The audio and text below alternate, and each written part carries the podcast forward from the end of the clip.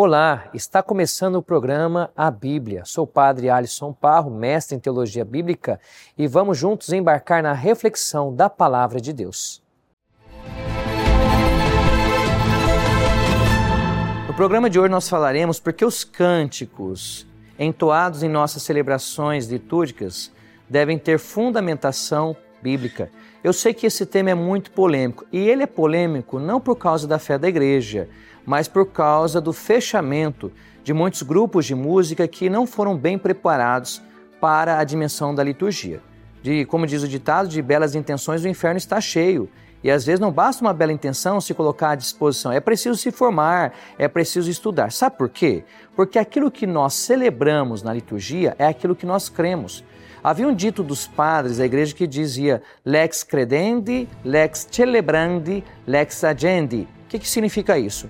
A, a norma do crer determina o jeito de celebrar e o jeito de celebrar, por outro lado, determina a nossa ação. Então, se na nossa liturgia nós não respeitamos a nossa tradição, a nossa fé e inserimos certas coisas porque nós achamos bonitos, bonitas essas coisas, nós iremos prejudicar tanto a fé da comunidade, a fé das pessoas, quanto o testemunho cristão. Então, liturgia é uma coisa muito séria, inclusive cantos litúrgicos que são escritos. Aquilo que eu falo é, está presente no documento chamado Verbum Domini. É, na, na ocasião, os padres sinodais apontaram exatamente sobre essa realidade, que os cânticos entoados na celebração ou compostos para essa finalidade tivessem fundamentação bíblica e não só que estivessem de acordo com a doutrina da igreja. Uma coisa que muita gente custa entender que a liturgia católica é uma liturgia da igreja, é a comunidade unida a Cristo que celebra as maravilhas do Pai. E nós temos, infelizmente, quando nós vamos a algumas comunidades, grupos de música colocando canções que não têm nada a ver, em primeiro lugar, com o tempo litúrgico, com o contexto celebrativo, com o evangelho proclamado. Se você é músico, antes de você escolher a música, você tem que ler o Evangelho, você tem que ler a palavra de Deus. Porque às vezes o Evangelho está falando A, a música está cantando B.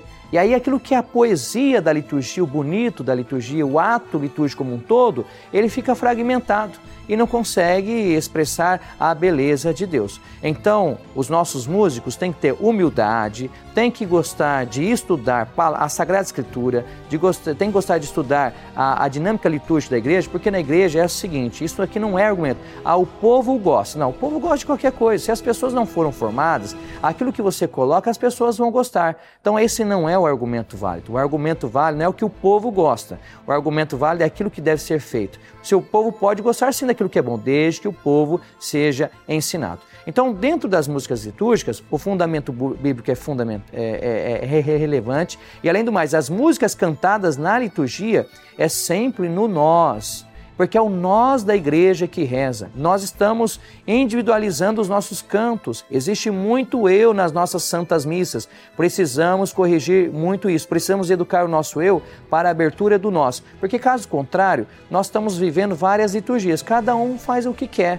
Cada um canta o que quer, proclama o que quer, prega o que quer. Não, nós temos que ter obediência àquilo que é o ensinamento é, da nossa igreja. Se você é músico ou se você vai à igreja, você deve estar se perguntando agora, mas o que, que eu faço? será que eu fiz errado a minha vida inteira? Não, a primeira coisa é você admitir, analisar sua conduta e buscar. Existem sites hoje que apresentam exatamente modelos de músicas a serem escolhidas. Uma dica que eu dou para você, além da fundamentação bíblica, busque escolher músicas que falem da vida do povo, que a Assembleia canta. Quem canta na liturgia não canta para si mesmo, não canta para dar show, porque se fosse cantar para dar show, seria artista, seria, iria para outro lugar. Quem canta na liturgia canta para ajudar a Assembleia a cantar. Como é gostoso quando um padre, um bispo, quando nós vamos a uma comunidade que você senta, você sente o povo cantando, louvando a Deus. Se você é músico e ajuda o povo a louvar a Deus, você está fazendo seu, a sua função, mas não é louvar de qualquer jeito. Louvar a partir de cantos fundamentados na dinâmica litúrgica, bíblica e da tradição da igreja. Então, o músico ele é um servidor da igreja, é um servidor da palavra de Deus. Ele não está acima da liturgia, do padre, de ninguém.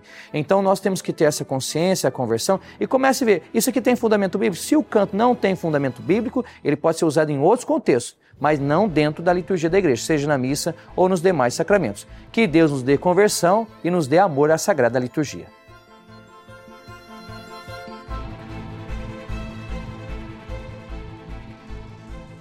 Foi uma alegria poder falar e refletir sobre o livro sagrado na sua companhia. Que Deus sempre nos guia para, termos uma profunda reflexão de Sua palavra e que sejamos sempre firmes em seu caminho. Te vejo no próximo programa. Em nome do Pai, e do Filho e do Espírito Santo. Amém.